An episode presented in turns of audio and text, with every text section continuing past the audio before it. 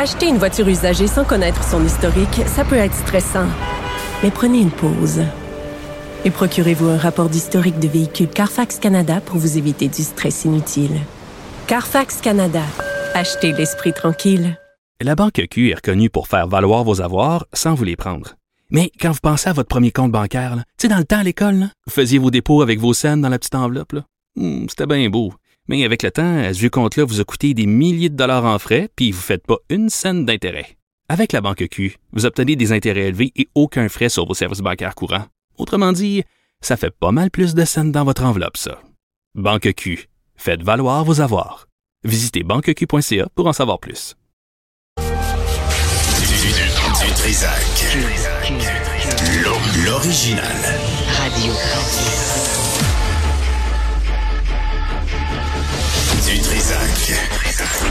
Votre plaisir coupable.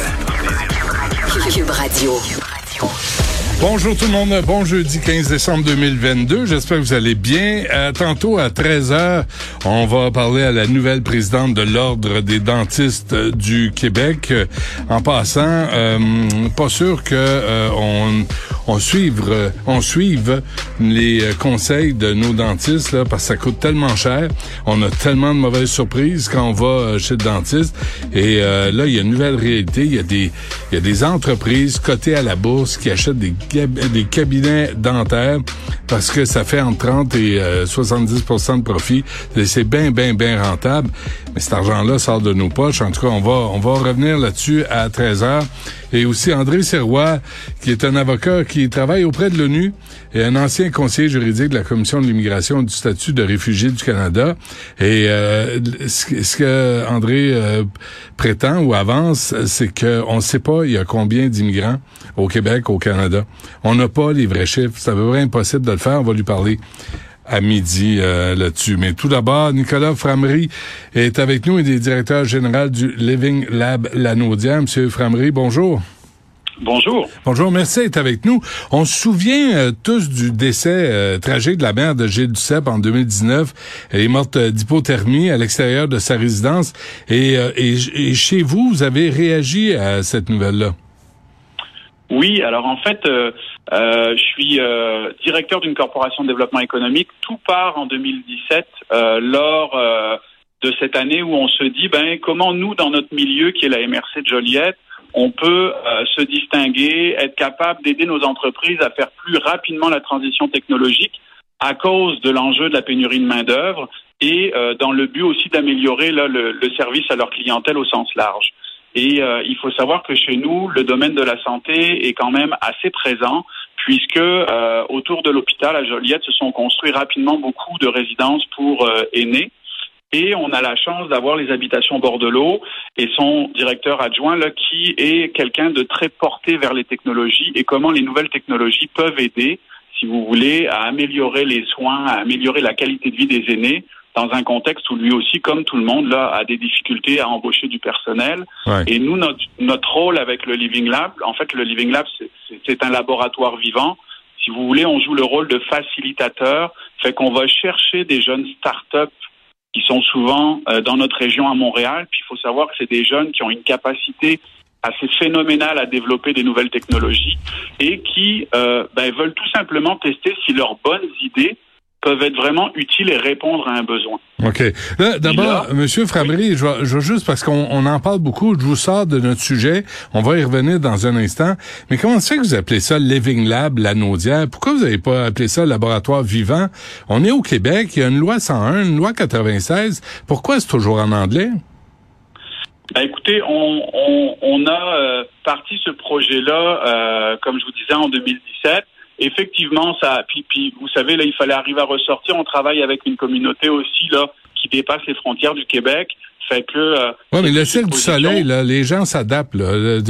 C'est comme, c'est comme une- un réflexe de coloniser, d'appeler sa compagnie ou son organisme en anglais. Je comprends pas ça. Surtout la, à l'anaudière. Je comprends pas. En tout cas, Ah, ben, euh, Oui, oui. allez, ben, en fait, euh, comme on vous dit, là, tu sais, puis, puis on est encore jeune, là, on est nous-mêmes euh, une jeune entreprise en démarrage, fait que euh, comment c'est des éléments qui pourraient être regardés là dans le but, effectivement, là, d'aller euh, encore plus loin. Là. Fait que, bon, ben revenons, revenons à notre sujet là-bas, M. Framery. Là, là, on parle de Géronto Technologie. Expliquez-nous en, quoi ça consiste exactement. Ben, L'objectif, c'est de voir dans le contexte que l'on connaît comment les nouvelles technologies peuvent aider euh, dans tous ces enjeux-là -là, qu'on vit avec le vieillissement de la population, qui va être un enjeu majeur. Donc là, et qu'il l'est déjà. Et si vous voulez, c'est d'arriver à mettre les nouvelles technologies au service de nos aînés.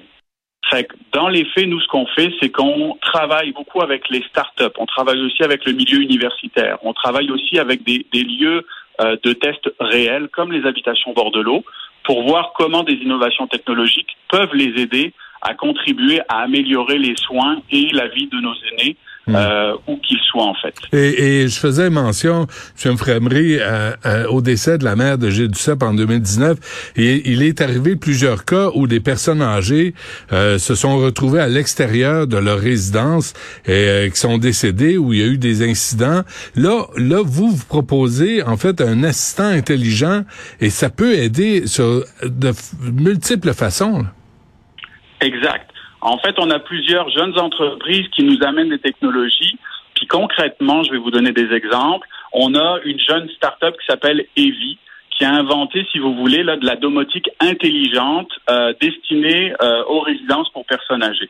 Fait que c'est euh, ça, ça, prend la forme d'un d'un téléphone, si vous voulez, qui prend la place des interrupteurs euh, euh, dans les pièces et avec des capteurs, avec des, des senseurs, ils sont capables de détecter des fuites d'eau. Ils vont être capables de détecter la présence d'une personne. Ils vont être capables de détecter si la personne a chuté. Et ça, c'est autant d'informations qu'ils vont être capables, si vous voulez, là, d'envoyer euh, comment euh, aux postes de garde, aux infirmiers, etc., hmm. qui vont nous permettre, si vous voulez, de, d'agir de, manière beaucoup plus préventive euh, et beaucoup plus rapide. On travaille également avec une start-up qui actuellement est en train de développer, ça s'appelle Azimut Medical en train de développer un, short avec euh, des airbags qui fait que euh, l'objectif est encore une fois de prévenir euh, toutes les problématiques de fracture des hanches, etc. Fait que si la personne tombe, ça va se déclencher. Fait que c'est, c'est plein de technologies de ce type-là qui sont actuellement développées. Nous, notre objectif, mmh. c'est d'amener ces jeunes entreprises à, à leur permettre d'essayer ça sur le terrain, de pouvoir les valider dans un contexte réel, toujours avec l'écosystème. On parle d'université, des chercheurs qui vont être là aussi pour les assister, puis voir, ben, finalement, ces tests-là sont-ils valides? Et encore une fois, la, la prétention que nous avons, c'est de dire, ben, maintenant que c'est essayé, comment aider notre milieu à les intégrer? Fait que dans notre cas, on a même le 6 de la Naudière qui travaille avec nous euh, sur ces projets-là. Et là, prochainement, on part un, un projet de laboratoire vivant là en milieu rural, encore une fois dans le but de voir comment les nouvelles technologies peuvent nous aider dans ce contexte-là à, essayer de maintenir euh, le plus longtemps hmm. possible nos aînés chez eux. Euh, de la manière la plus efficace et efficiente. C'est absolument fascinant. Est-ce que, comment vous arrivez à financer tout ça? Ben, c'est par le support de nombreux partenaires. Euh, pour le projet de laboratoire vivant en vieillissement en région, c'est avec euh, comment l'UQTR et l'accès à des fonds là du, du, du, FRQ, en fait les fonds de recherche du Québec.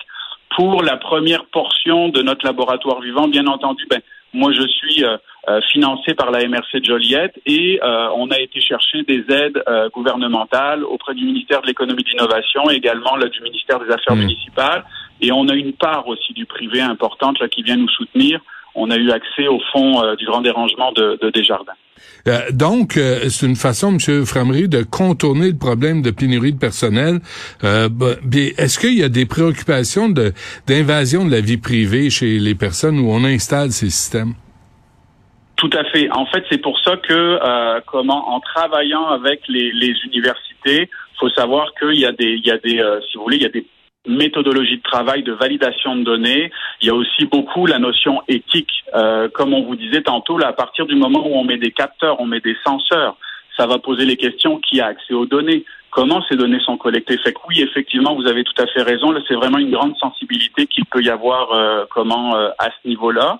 Euh, et en même temps, ben, vous l'avez bien dit, ce qu'on essaye de faire, c'est que les technologies viennent, si vous voulez, contribuer à faire des tâches souvent répétitives euh, pour lesquelles elles vont avoir la capacité Mm. bah, de venir combler des trous parce que euh, mettez-vous dans un contexte de pénurie de main d'œuvre dans une résidence pour un personne âgée qui peut peut-être avoir je sais pas moins 300 unités Mm.